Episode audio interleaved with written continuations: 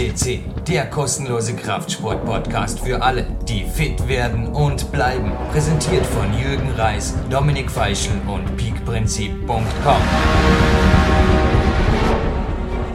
Jürgen Reis begrüßt Sie live on tape für PowerQuest CC zu einem Platin-Podcast der ganz, ganz besonderen Art. Und ich habe vorher gerade zu meinem Gegenüber gesagt, in Venice Beach, da sind wir mal an einem Strand gesessen und haben moderiert. Ja, der einzige Unterschied, es ist eine Spur kühler, aber nicht ganz so kalt wie zu der Jahreszeit, wo jetzt der Podcast online geht. Aber Dominik Feischl, erst einmal ein herzliches Willkommen in Dornbirn in Peak Country. Hallo. Ja, servus Jürgen, hallo liebe Hörer. Du hast ganz richtig angesprochen, Venice Beach. Äh, so schön warm ist es jetzt gerade nicht, aber es ist ein Oktober, ein herbstlicher, ein angenehmer, aber noch dazu und es ist sehr, sehr schön hier, wie immer schon gewesen. Also ich würde es nicht unbedingt tauschen wollen mit Venice Beach, wenn ich es hier in Österreich, wie auch hier in diesem Flecken von Österreich im westlichsten, in Dornbirn oder bei mir in Oberösterreich, sehr, sehr schönes Gebiet auch und hervorragend auch zum Podcast machen. Wir sitzen hier direkt neben der Ache, dem Dornbirner Stadtfluss. Also das ist eine neue Location, aber ja, wir sind immer für Neues offen. Ja, ist übrigens der Stadtfluss, der, man sieht es auch, ich glaube, als einer der wenigen Flüsse Österreichs tatsächlich eine Trinkwasserqualität hat. Also man hat mal eine Analyse gemacht, liegt ein, zwei Jahre her. Und im Gegensatz zu den 1980er Jahren ist hier tatsächlich noch Trinkwasser. Und ich glaube, das sind einfache Werte. Also wir haben die Natur, wir haben Trinkwasser, wir haben eine frische Luft, die einfach auch der heutige Studiogast, den ich persönlich sehr gut kenne, sehr zu schätzen weiß. Ich glaube, auch er hat im Leben auch was Materielles angeht, alles erreicht, aber er ist jemand, der nach wie vor am Boden geblieben ist und eben auch das in dem Interview, das jetzt auf die Hörer und auf uns zukommt, auch wie kein anderer wiedergibt, Herr Dominik? Ja, absolut. Also ist nicht das erste Mal bei unserem Podcast. Er war einer der ersten Gäste überhaupt am Podcast. Max Girardelli. Nummer 38 war eine der ersten Goldsendungen. Ja. Damals gab es die Platin-Auszeichnung noch gar nicht und die hat er sich heute natürlich ja.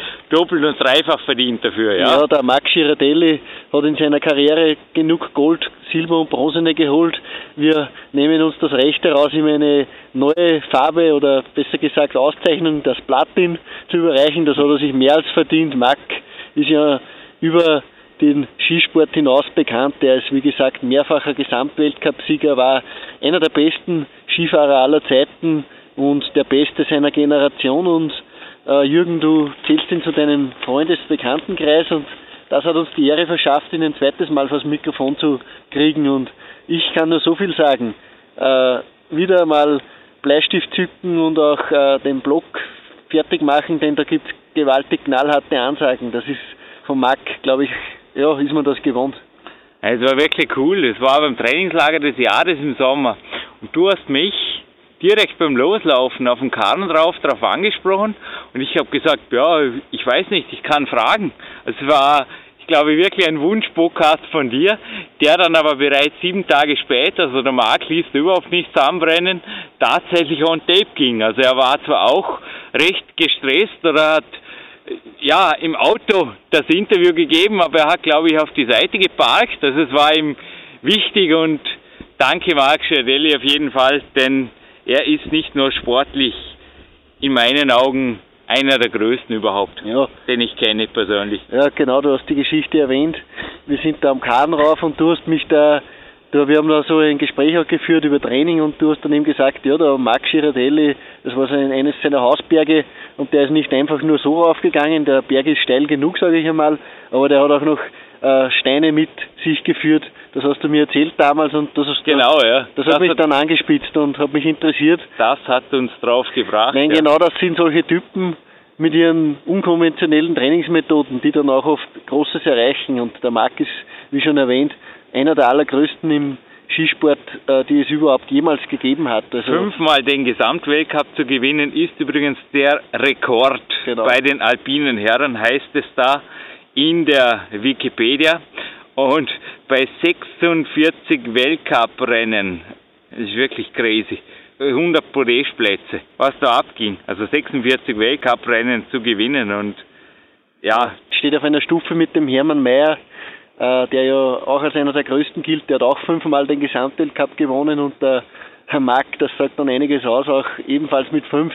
Das hat vor denen und wird auch so schnell keiner mehr schaffen. Also das sind absolute Ausnahmeathleten und bestätigt er auch im Podcast, den er uns schon gegeben hat. Die Nummer 38 ist toll und in diesem Podcast, ich durfte ihn natürlich schon vorab hören, ihr werdet ihn in Kürze hören, äh, gibt es wieder knallharte Aussagen und das gefällt mir an den Typen so irrsinnig. Der lässt da gar nichts anbrennen. Also, danke Marc Schiarelli und ich denke, die Hörer können sie kaum mehr erwarten. Gebt es euch und zwar nicht nur einmal. Action!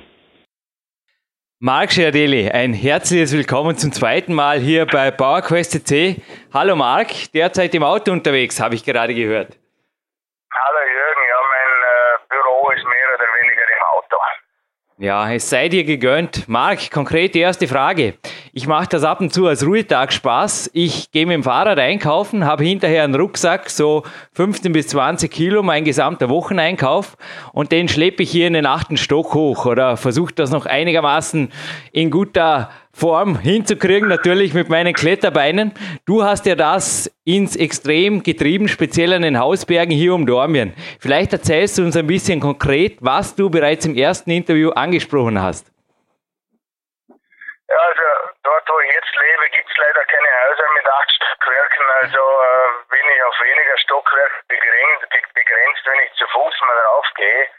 Aber ich hatte jetzt die letzten zwei, drei Jahre definitiv ein bisschen körperliche Probleme, regelmäßig Sport zu machen. Habe aber im Sinn, das jetzt wieder öfters zu machen. Allerdings, diese Bergläufe, die ich früher gemacht habe, die sind nicht mehr so angesagt. Es ist doch sehr intensiv. Also früher, muss ich sagen, bin ich in Dornbirn trainingshalber auf dem Kahn gelaufen, so zum Frühstück mal schnell, äh, in 8, 7, 28 Minuten. Und wenn ich jetzt einmal äh, rekapituliere, jetzt muss ich mich anstrengen, wenn ich unter 40 rauflaufen muss. Und es gibt dabei noch viele, die noch langsamer sind.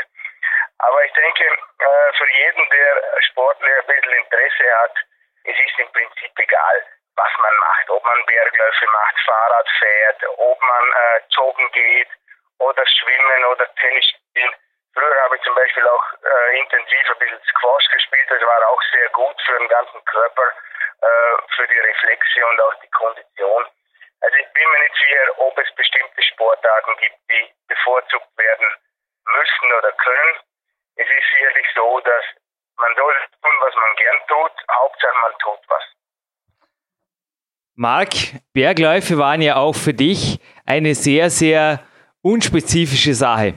Also ich habe gerade letztens im Landessportzentrum hier mit ein paar jungen Skirennläufern des jetzigen Kaders ein bisschen diskutiert über spezifisches und unspezifisches Training und sie meinten auch, natürlich wären sie jetzt vermutlich auch am Gletscher ganz gut aufgehoben und nicht nur in der Kraftkammer. Wie siehst du da momentan aus deiner rückblickenden Sicht, wie viel hat das wirklich gebracht oder war das eher ein Nottraining? Wärst du nicht auch eventuell skifahrend am Gletscher irgendwo besser aufgehoben gewesen in Vorbereitung auf einen Weltcup als am Karren oder am Elbele? Nein, also das sehe ich mittlerweile anders. Ich war auch einer von jenen, die jede Minute ausgenutzt haben, eben am Gletscher zu trainieren. Erstens einmal der Gletscher eigentlich äh, Konditionstod für jeden Athleten, weil man befindet sich über 3000 Meter, die Luft ist dünn, es ist sehr trocken und äh, es ist sehr anstrengend, hier ähm, äh, den Sport zu machen. Man kann sich nicht richtig regenerieren, wenn man unten ist. Und äh, es ist alles sehr mühsam am Gletscher. Ich würde es ganz anders machen heute. Ich würde von äh, Mai bis, bis August würde ich Mal am Gletscher äh, trainieren, sondern nur die körperliche Vor Vorbereitung äh, äh, vorantreiben und erst ab September auf den Schnee gehen. Weil es ist wie beim Fahrradfahren. Wenn, äh, wenn man das Fahrradfahren einmal gelernt hat, dann, dann, dann kann man es auch nicht verlernen, auch wenn man mal ein Jahr nicht aufs Rad steigt. Beim Skifahren ist es sicherlich so, dass es ein bisschen diffiziler ist, wenn man jetzt äh, einmal drei, vier Monate nicht auf dem Schnee ist, aber das kommt in zwei, drei Wochen voll wieder zurück. Und äh, es ist absoluter Irrglaube, dass man da jede Minute ausnutzen muss am Schnee, weil die Verhältnisse sind anders. man fährt anders im Sommer und äh, die, die Materialien, die man raustestet am Gletscher, die funktionieren im Winter sowieso nicht. Also hat man die Arbeit sowieso umsonst gemacht. Und äh, ich würde mich im Sommer nur aufs Kondition, auf die körperliche Vorbereitung konzentrieren. Und die Skifahrerei, wenn man da drei Monate hat, bis dann der Winter losgeht, reicht das völlig. Also das ist wirklich äh, meine Ansicht. Marc, ich habe gerade einen riesen Smile im Gesicht. Ich bereite mich selbst auf einen nächsten Wettkampf vor, der wird im Dezember sein. Und ich habe jetzt im Sommer einfach viel Spaß gehabt. Viel Spaß auch mit Freunden. Ich habe Bergläufe gemacht. Ich war im Kraftraum, also gestern mit meinem kleinen Bruder. Ich habe bei den Turnern mittrainiert. Ich habe alles Mögliche gemacht. Ich war natürlich auch viel an der Kletterwand, aber nicht nur das. Also du bist auch jemand, der jetzt auch aus Trainersicht sagt, das Multisportive darf sein, auch im Leistungssport. Absolut. Äh, das sehe ich auch oft äh, bei so jungen Clubtrainings. Also viele Trainer, die ähm, zwingen mehr oder weniger die Kinder oder die Jugendlichen ständig in den Stangen runterzufahren. Dabei sind die gar nicht mehr in der Lage, Tiefschnitt zu fahren oder im Wald oder eine Buckelpiste runterzufahren. Mhm. Geschweige denn einen Bruchhasch runterzukommen, wenn sie mal schlechte Verhältnisse hat. Also ich habe das öfters erlebt mit Jugendlichen, wenn ich mit denen ins Gelände gegangen bin, dass die gar nicht mehr in der Lage waren, richtig Ski zu fahren. Die wissen zwar auf einer präparierten Piste, wie man eine Stange rumfährt, äh, aber wie es draußen im Gelände ist, haben die keine Ahnung. Und ich glaube, wenn es hart auf hart kommt, äh, dann kommt immer noch diese Qualität zum Tragen. Leute wie Hermann Mayer oder Stenmark oder auch Tomba, die konnten einfach alles fahren. Und wenn man die Kohlehalde hinaufgeschickt hat, runterzufahren, waren die auch, als ob, als ob Pulverschnee ist, äh, konnten die runterfahren. Aber viele junge Leute sind nicht mehr in der Lage, äh, das grundlegende Skifahren jetzt in meinem Sport jetzt einmal zu praktizieren. Die konzentrieren sich so speziell auf Stangentraining und das, die Gefahr ist weniger, dass man es vielleicht nicht so gut lernt, sondern dass man, dass, dass einen die Lust vergeht glaube, das Allerwichtigste ist, vor allem bei jungen Sportlern, dass man, äh, dass man als Trainer wirklich eine Lust auf den Sport äh, kreiert, dass die Leute auch einen Spaß dabei haben, hart zu trainieren. Weil wenn man jeden Tag gezwungen werden muss, um das Training zu machen, dann ist der Misserfolg schon garantiert. Dennoch war dein Training sehr, sehr hart. Also ich habe gestern mit einem Seniorenturner gesprochen, dem Dieter David, der dich vom Sehen her kennt, ein Lustenauer. Und er meinte, sie haben ein Ferienhaus am Schwarzenberg. Und da war anscheinend am Wochenende oder ab und zu auch unter der Woche, statt Fernsehschauen und Skiweltcup schauen, muss man ja nur vor die Hütte sitzen, weil da warst du und du hast da trainiert. Ich nenne diese Tage bei mir so die A-Tage, also Tage, wo ich wirklich übersprühe vor Energie und wo ich alles reinlege und auch oft, ja, sechs, sieben, acht Trainingsstunden, zählen dann gar nicht mit, wo ich einfach Energie ohne Ende habe, drei, vier Einheiten am Tag trainiere. Gab es sowas auch bei dir? Also es ist so, dass ich da öfters Verletzungen hatte, schwere und weniger schwere und vor allem in der Rekonvaleszenzzeit musste ich natürlich mehr trainieren, wie wenn ich gesund war, ganz klar, um den Rückstand wieder aufzuholen und ich habe schon drei Trainingseinheiten pro Tag gemacht, über Wochen und Monate dann. Allerdings war bei mir eigentlich nie ein Zwang dahinter. Ich habe immer sehr gerne körperlich trainiert, auch wenn ich da bis an die Leistungsgrenzen gegangen bin. Das einzige Training, das ich wirklich nicht gerne gemacht habe, war 400 Meter Läufe. Aber ich denke, es gibt keinen auf der Welt, der gerne 400 Meter Läufe macht. Und ähm, der, da bin ich sicherlich nicht der Einzige. Aber generell über die Jahre war ich immer sehr gerne beim Konditionstraining, auch wenn es äh, ein bisschen hart war. Und äh, ich habe mir das auch ein bisschen zunutze gemacht, als ich beim Lustenauer Leichtathletikclub war, beim Verein weil dort konnte ich dann immer wieder in der, in der, in der Gruppe trainieren. Und in der Gruppe trainieren für einen Einzelsportler ist einfach wirklich sehr, sehr wichtig, weil wenn man immer über Wochen und Monate alleine am Weg ist, dann kann man sich einfach nach einer gewissen Zeit nicht mehr so bis an die Grenzen bewegen, wie wenn man in einer Gruppe ist. Man kann sich nicht orientieren und man hört halt einfach ein bisschen früher auf, bevor man ablegt und äh, anfängt zu kotzen äh, vor Anstrengung. Und das ist auch ganz selbstverständlich. Und da habe ich mir wirklich äh, die, ähm, die, die äh, haben mir den Spaß gemacht, beim Leichtathletikverband über mehrere Jahre im Frühling und Sommer zu trainieren, weil dort fiel mir einfach das harte Training wesentlich leichter. Im Winter war ich dann wieder alleine unterwegs und da musste ich mich natürlich selber wieder motivieren. Das war natürlich dort. Ja, er hat jetzt mehrere Gäste hier bei Trainingslagern, war jetzt kürzlich ein ganzer Trupp hier. Sogar heute bei einem lockeren Morgenlauf, da hat mich ein Hobbyläufer überholt und ich habe mich einfach an seine Fersen geheftet. Ich glaube, das Training mit Mitmenschen oder mit Freunden oder auch schon mit Gleichgesinnten liegt den allermeisten im Blut, glaube ich, oder? Oder zumindest fällt es leicht. Also ein Pro für Trainingspartnertum oder für Gemeinschaft im Sport hast du ja schon beim letzten Interview gegeben. Natürlich, auf alle Fälle. Man kann nicht über Jahre Weltspitze sein und alles geht nur so äh, ganz leicht von der Hand. Es ist wirklich ein hartes Training, aber mein Ziel war immer, die Besten der Welt zu schlagen und dann musste ich natürlich auch im Training an meine Grenzen gehen. Aber ich, äh, ich, ich habe das eigentlich immer sehr gerne gemacht und ich habe, wenn ich gespürt habe, ich bin gut drauf, dann habe ich auch schon dran gedacht, dass es im Winter gut geht und das hat mich psychologisch natürlich auch aufgebaut. Ich habe schon an die Erfolge gedacht, es hat mir aufgebaut. Wenn man immer nur trainiert und trotzdem nie einen richtigen Erfolg äh, einheimsen kann, dann ist es natürlich schon schwer, sich immer wieder von neuem zu motivieren. Aber wenn man wenn man trainiert und man spürt, es läuft, äh, alles ist nach Plan und äh, man geht einmal ein bisschen weiter im, im Gedanken und denkt, ja gut, die große Kugel, ein paar Medaillen und äh, vor allem die wichtigsten Konkurrenten im Schach halten, das ist dann schon ein tolles Gefühl. Und äh, wenn man das über mehrere Jahre schafft, dann äh, also wirklich, das, an diese Zeit denke ich sehr gerne zurück. Ich habe mir heute jetzt gerade beim Morgencardio eine meiner Lieblingsfilme angeschaut. Also ich arbeite selbst derzeit an einem DVD-Projekt und es hat mir gerade ein, zwei Dinge haben mich interessiert, wie die das gemacht haben. Es ist Rocky 4. Kennst den Film vermutlich? Sylvester Stallone da gegen den Dolph Lundgren alias Ivan Drago, wie es im Englischen heißt. Es erinnerte mich schon ein wenig an die Situation, wo du auch du irgendwo drin warst.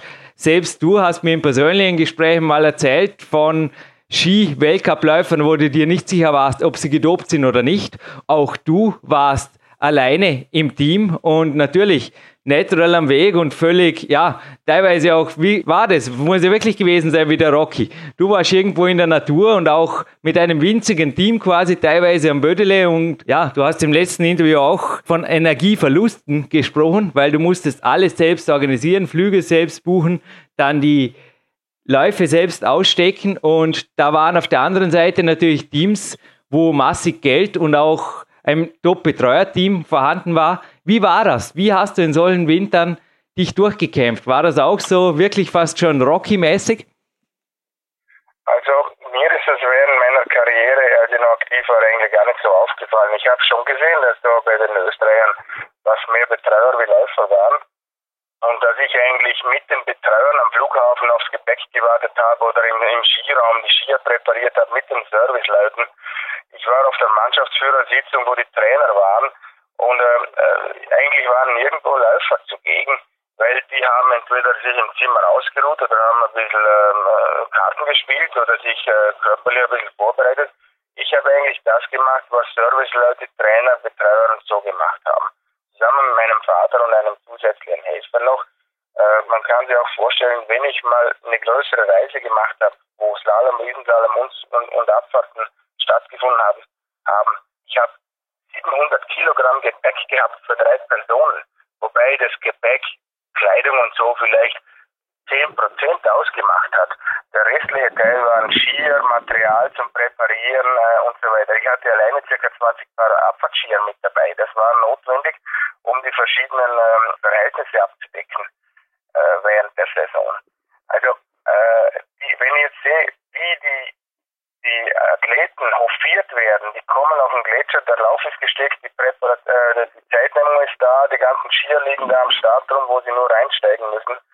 Äh, das, man allein schon äh, zwei Stunden Stangen mit je 50 Kilogramm an Schlepplift drauf zu transportieren am Gletscher und auszustecken. Und ähm, diese, diese Energie, die man dazu benötigt, äh, man, da war das halbe Training eh schon gelaufen, weil zu mehr hatte ich gar keine Kraft mehr. Aber früher ist mir das eigentlich gar nicht so aufgefallen. Nur jetzt, wenn ich sehe, dass die mickrigsten Mannschaften haben ja Betreuer, Professionelle, und äh, wenn die das machen müssten, was ich gemacht habe, die würden das körperlich gar nicht äh, durchbringen. Ich habe das in, hingegen eigentlich eher als körperliches Zusatztraining gesehen. Aber jetzt im Nachhinein muss ich schon sagen, dass ich sehr viel Energie verpusht habe, weil ich da nicht besser organisiert Und in dem Sinn, also ich montiere heute auch noch ein Trainingsinstrument am Landessportzentrum Vorarlberg. Ich brauche ab und zu meine neuen Spielzeuge. Und ich glaube, es ist auch ein Teil der Sache, dass man dann das Training, wenn ich da morgen hingehe und ich habe das selber angeschraubt und selber montiert, da habe ich einfach mehr Wertschätzung und auch ein wenig mehr Respekt vor dem Sport und dem, was ich tue, wie wenn da einfach alles vorbereitet ist. Also ich kann mir das nicht vorstellen. Jetzt aus meiner Sicht, wie siehst du das? Arbeit, die ich früher machen musste, sehr gut verwenden. Ich kenne Leute, die sind nicht in der Lage, einen Flug zu buchen, mhm. wenn sie irgendwo in Wales drüben einen Job haben oder ein Auto auszuleihen, weil sie einfach kein Englisch können. Sie wissen nicht, was sie machen müssen, äh, um einen Flug zu buchen oder auch einfach nur ein Hotel äh, einzuholen. Ich organisiere 15 bis 20 Firmenveranstaltungen mit mehr als 100 Leuten äh, über den Winter und äh, das mache ich ohne, ohne Sekretärin, ohne gar nichts, weil ich halt 20 Jahre lang nichts anderes gemacht habe, als mich selber zu organisieren. Für mich ist es wirklich kein Problem, ein Event in Ischgl mit 100 Leuten über drei Tage zu organisieren. Das, äh, das macht mir Spaß und macht mir überhaupt keinen Stress. Aber für andere, die das nie gemacht haben, ist das natürlich ein Riesenproblem. Und äh, da sehe ich jetzt wieder die Vorteile, die daraus gewachsen sind, weil ich das eben schon so viele Jahre selber machen musste, dass ich das auch beruflich jetzt sehr gut verwenden kann. Der Moderator auf PowerQuest.cc darf keine Werbung machen, der Gast sehr wohl, beziehungsweise dieses Mal, wenn du erlaubst, Marc, macht's der Moderator für den Gast. Ein wenig Bert darf sein. Alle, die sich informieren wollen über die Skitage in Ischgl, die Firmenveranstaltungen und sogar Heligolf-Tage gibt es da im Sommer vermutlich mit dem Marc Schiardelli, mögen Marc besuchen. Und zwar auf seiner Internetheimat www.markschirardelli.com.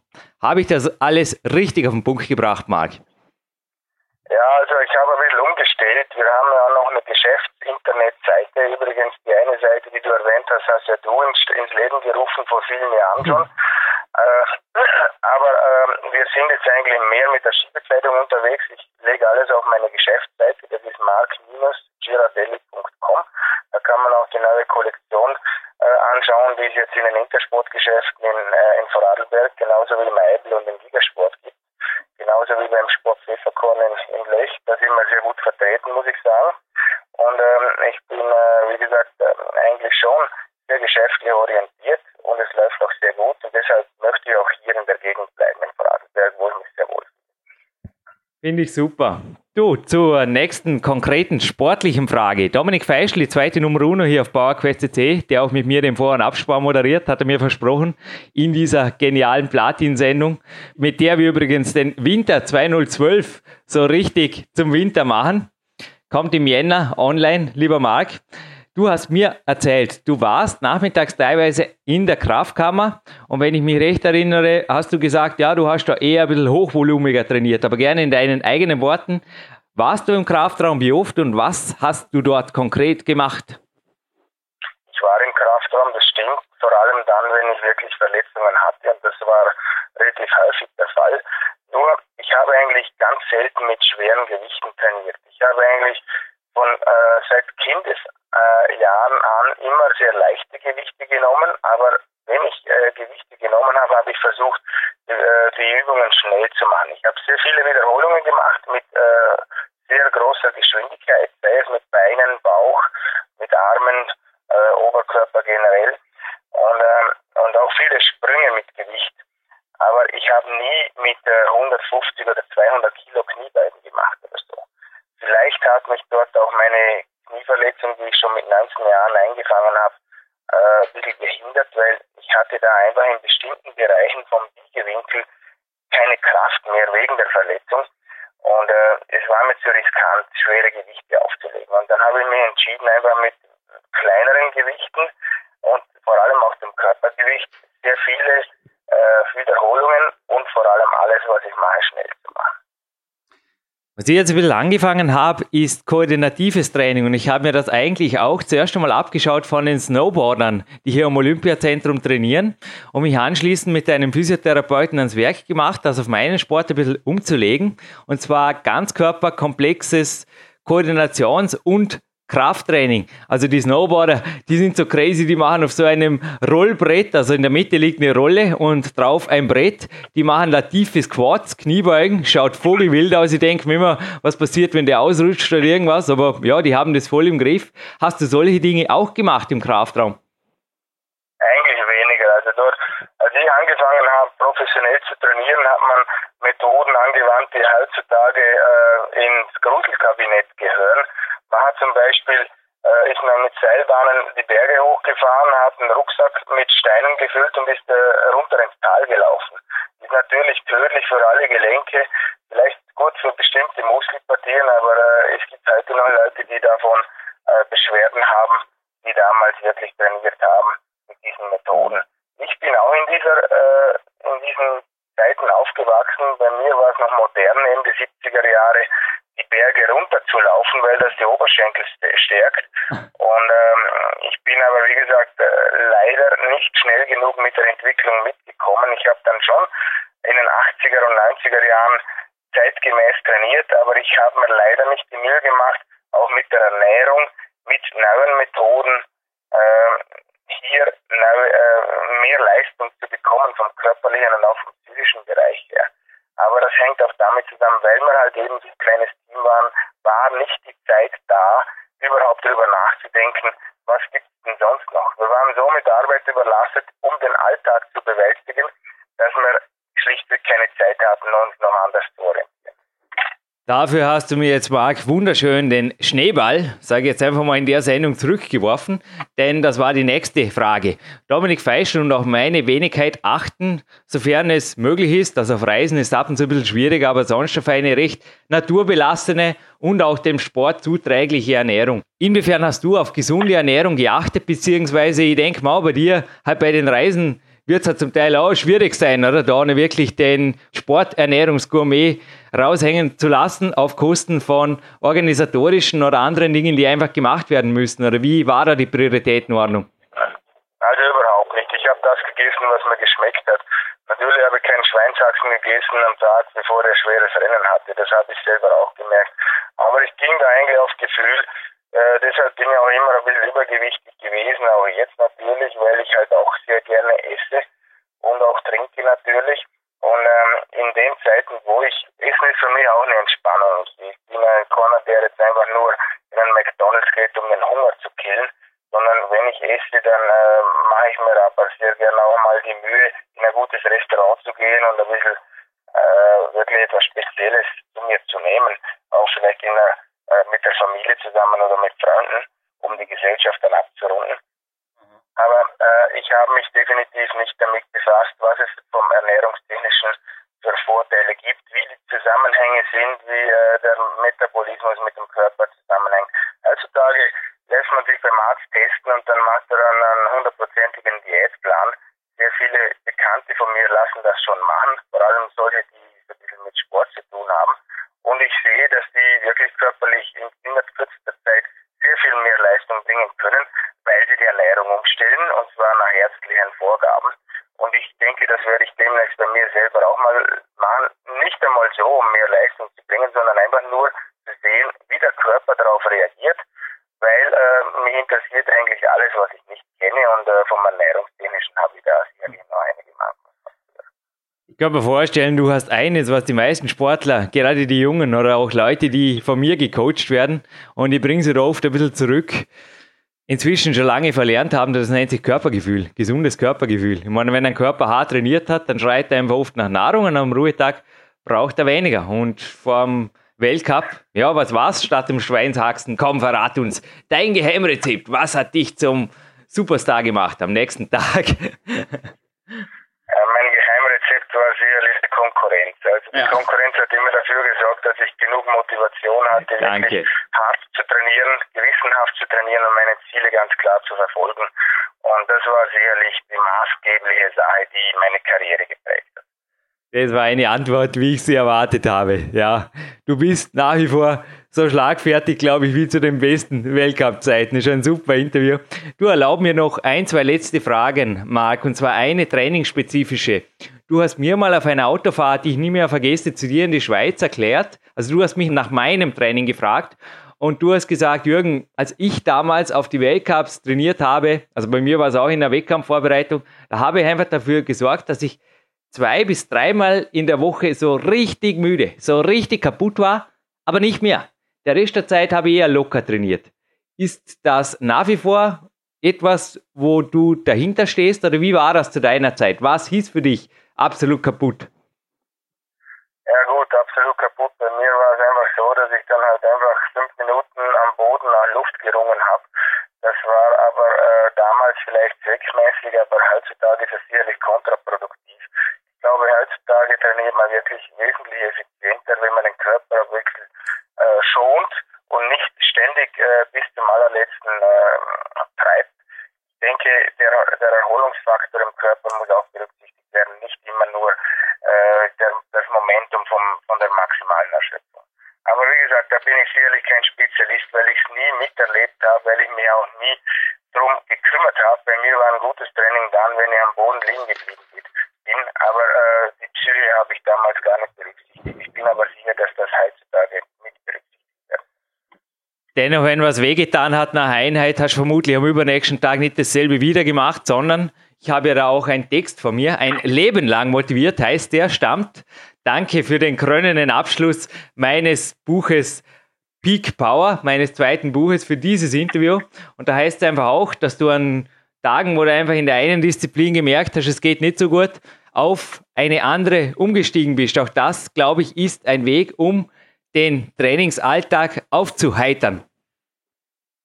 Das ist völlig richtig. Also man muss ein bisschen Wird es eintränig.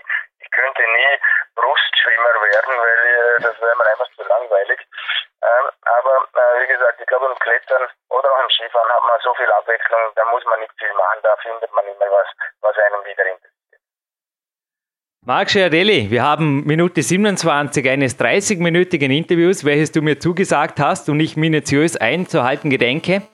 Thomas Edison, ein von dir oft zitierter Mann, eben auch in diesem Interview, das du mir für mein zweites Buch hinterlassen hast. Er ist jemand, der einfach 100% gegeben hat. Er hat 12.500 Versuche gebraucht, um eben die Glühbirne zu erfinden. Und nein, er benötigte 13.500 und du hast hier gesagt, hätte er nach dem 12.500. oder knapp davor aufgegeben, wäre nichts dabei rausgekommen. Nun, es gibt ja viele Menschen, die bei 98% aufhören. Was ist deine Abschlussansage? Also, was würdest du Menschen raten, wo du einfach das Gefühl hast, die hören immer bei 90 oder 95% oder 98% auf?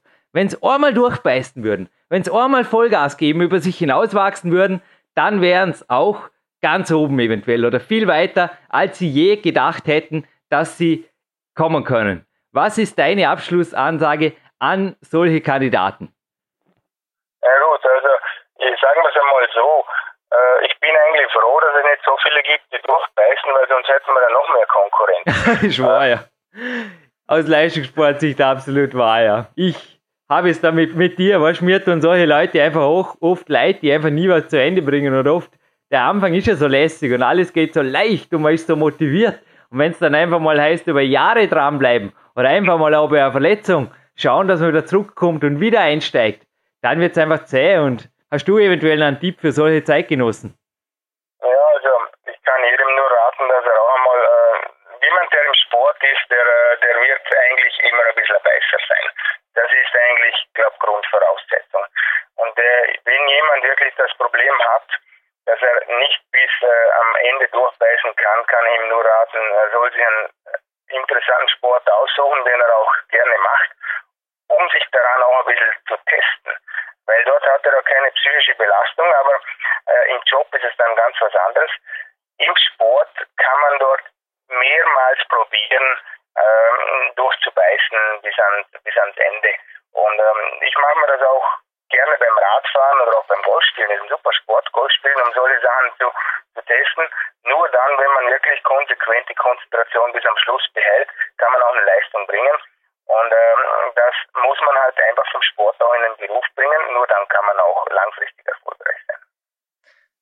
Danke, Marc. Ich bedanke mich im Namen der PowerQuest CC-Hörer für jede Minute dieser Platin-Show. Ich wünsche dir weiterhin den besten Erfolg auch im Leben und ja, dass du dich durchbeißt und immer wieder für neue Innovationen sorgst. Da bin ich mir ganz sicher und deine Homepage www.mark-girardelli.com informiert natürlich auch drüber. Danke, Marc. Okay, danke dir. Tschüss, Jürgen. Gut, wir dürfen zurück begrüßen im Studio. Äh, Jürgen, du hast in deiner Ansage nicht zu viel versprochen und ich auch, aber auch nicht zu hoch gestapelt, glaube ich. Der Bursche hat da wirklich ordentlich Gas gegeben. Mich freut es auch, äh, möchte ich gleich dazu sagen, im vergangenen Skiwinter hat der Ivica Kostelic den Gesamtweltcup gewonnen. Das ist ein Kroate. Also man muss sich das so vorstellen, Kroatien und Skifahren, da wird man auf den ersten Gedanken nicht wirklich drauf kommen, dass das eine Verbindung hat. Und dieser Ivica Kostelic hat den Gesamtweltcup gewonnen und er hat ihn in Max Girardelli Manier gewonnen. Erstens überlegen, zweitens hat er ebenfalls ein Ein-Mann-Team gehabt, also mit seinem Vater gemeinsam, wie der Max Girardelli, das erinnert mich sehr, sehr an ihn auch, hat er eben äh, sich gegen die Riesennationen, die mit einer Herrschaft von Trainern und einem System einfach auch operieren, hat er sich durchgesetzt und das zeigt immer auch wieder, man braucht kein System, um ganz oben zu stehen und äh, der Marc hat sich auch im Interview sehr, sehr kritisch und sehr, sehr gut in meinen Augen angemerkt. Also äh, vom Verwöhntsein hat, ist noch keiner groß geworden und danke für diese Aussage, Marc. Das hat mich mehrere Male im Training äh, ja, zu guten Leistungen getrieben. Denn ich habe mir da oft vorstellen müssen, wie du das für dich gewesen sein muss. Wenn du ja, Stangen aufstellen musst und dann noch selbst runterfahren. Das kann sich ein heutiger Skifahrer gar nicht mehr vorstellen. Ich habe sehr Zeit, Dominik. Ich bin mitten in den Redaktionsarbeiten. Also Marc Scherelli Interview war mitten in den Dreharbeiten zu Peak Days und jetzt bin ich mitten in den Redaktionsarbeiten zu Peak Time 2 und Keep It Simple wird ein ganz, ganz großes ja, nicht ein Kapitel, sondern fast schon ein Spirit, ein Flow, der durchs Buch geht, weil ich habe selber die Erfahrung gemacht, also in meinem Sport ist ohnehin zumindest, also momentan ist bessert sich ein bisschen, aber es ist nicht die große Kohle drin, wie beim Skisport jetzt natürlich und dass ich da mit meinem Vater am Weg bin, ist für mich ohnehin der größte Luxus. Mich haben die Geschichten vom Marc Schiarelli natürlich nur erinnert, gerade an meine Anfangszeiten im Weltcup. Das war cool, dass ich teilnehmen durfte, also dass ich da im Nationalteam war, war ich oft gefordert, dass ich da ein bisschen Organisator bin, weil mir damals die Punkte für die ersten Bewerbe zum Beispiel in Mailand nicht gereicht hatten. Und das war einfach Vogelwild, da irgendwie durch die Stadt zu finden, anschließend zu einem Technical Meeting abends. Ich gebe auch hier dem Marc absolut recht, das macht einfach lebensfitter noch. Da kannst du einfach da noch eine Reise nach Venice Beach buchen oder wie da in New York.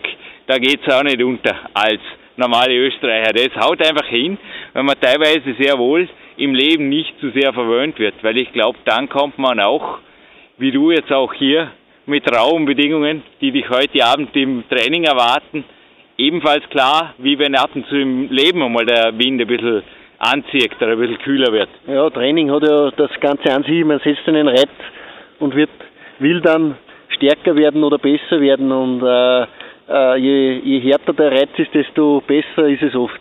Und äh, der Markt lebt das wie gesagt vor und auch ein Riesenanreiz war einfach auch, nachdem er das erzählt hat, auch wieder am Podcast, dass er da den Kahn eben raufspaziert ist mit Steinen im Rucksack. Das ist, ja, das habe ich dann selber auch mehrmals ausgetestet nun schon und muss sagen, das ist einfach etwas, das funktioniert nach wie vor. Äh, dein Trainingspartner Jürgen, der Lukas Fessler, der hat mich auch äh, dazu einfach auch mal getrieben bei einem Besuch in Oberösterreich. Wir sind da mit der Gewichtsweste rauf, einen sehr, sehr steilen Berg und äh, war eine brutale Erfahrung für mich, auch für ihn natürlich, aber er ist damit sehr gut zurechtgekommen, weil er eben wahrscheinlich an der Fuße des Kahns wohnt und ja, danke für diesen unkonventionellen Trainingstipp, kann ich also sehr empfehlen, marschieren mit Gewichtsweste, machen auch die äh, Heeres Bediensteten, die, die Armeesportler nichts anderes, als dass sie mit Rucksack und schwerem Gerät marschieren. Das ist seit Jahrtausenden erprobt äh, bei den Römern und überall. Also das waren die fittesten, fittesten Krieger. Die sind da oft 50 Kilometer am Tag mit schwerem Gepäck marschiert. Äh, ein toller Trainingsreiz und Ausbrechen aus seinem Alltag im Training gibt es nichts Besseres. Dominik, die Gewichtsweste begleitet mich jetzt noch in ein spezielles Workout, wo du mir gerne bitte Assistenz liefern darfst. Also Ich bin einfach eher Oberkörperkraft natürlich orientiert am Weg, aber ich denke mit entsprechender Vorsicht und wenn man ein bisschen normal den Berg wieder runtergeht oder eventuell sogar hier wie im Peak Country eine Seilbahn zur Verfügung hat, dann sind selbst solche Workouts, wenn die Knie gesund sind, sicherlich genau. nicht wirklich ein Problem. Also ich denke, alles mit Vernunft und mit genügend Regenerationszeit betrieben, natürlich irgendwelche Vorschäden berücksichtigt, haben nicht nur im Leistungssport Berechtigung, sondern können ab und zu auch im Profisport, wie Dominik Feischl zum Beispiel, auf jeden Fall einen Reiz setzen, wie du es sagst, der es sicherlich in sich hat. Ja, absolut. Und Dominik, ich würde sagen, wir verabschieden uns aus einer Platinperle der besonderen Art. Die Homepage von Marc Schiardelli, also ist einfach über Google aufzufinden. Dort gibt es nicht nur Skibekleidung, sondern man kann auch den Mark für sich oder sein Unternehmen buchen für individuelle Trainingstage, also ähnlich wie ich hier im Peak Country Trainingslager anbietet, bietet er Skitage an, sind super organisiert, habt ihr es mal gesehen auf der Homepage, da gibt es also auch Gruppenfahrten und so weiter, also ist unkompliziert, ihn auch zu kontaktieren und sogar Heliflüge gibt es von Marc Schiarelli, das ist ein Hobby von ihm. Ja, ich bin am Flugsimulator am Weg, auch da gibt es im nächsten Buch wieder ein bisschen was mentalmäßig, aber Helifliegen mit Marc ist sicherlich auch ein Spaß. Und ich würde sagen, Dominik, du genießt jetzt hier auf jeden Fall dein Trainingslager im Peak County, das in diesen Minuten begonnen hat. Und wir verabschieden uns aus einem Podcast der besonderen Art für Europas größten Fitness- und Kraftsport-Podcast PowerQuest CC. Ein herzliches Dankeschön, Marc Girardelli. Ja, danke Marc auch von mir und bis zum nächsten Mal.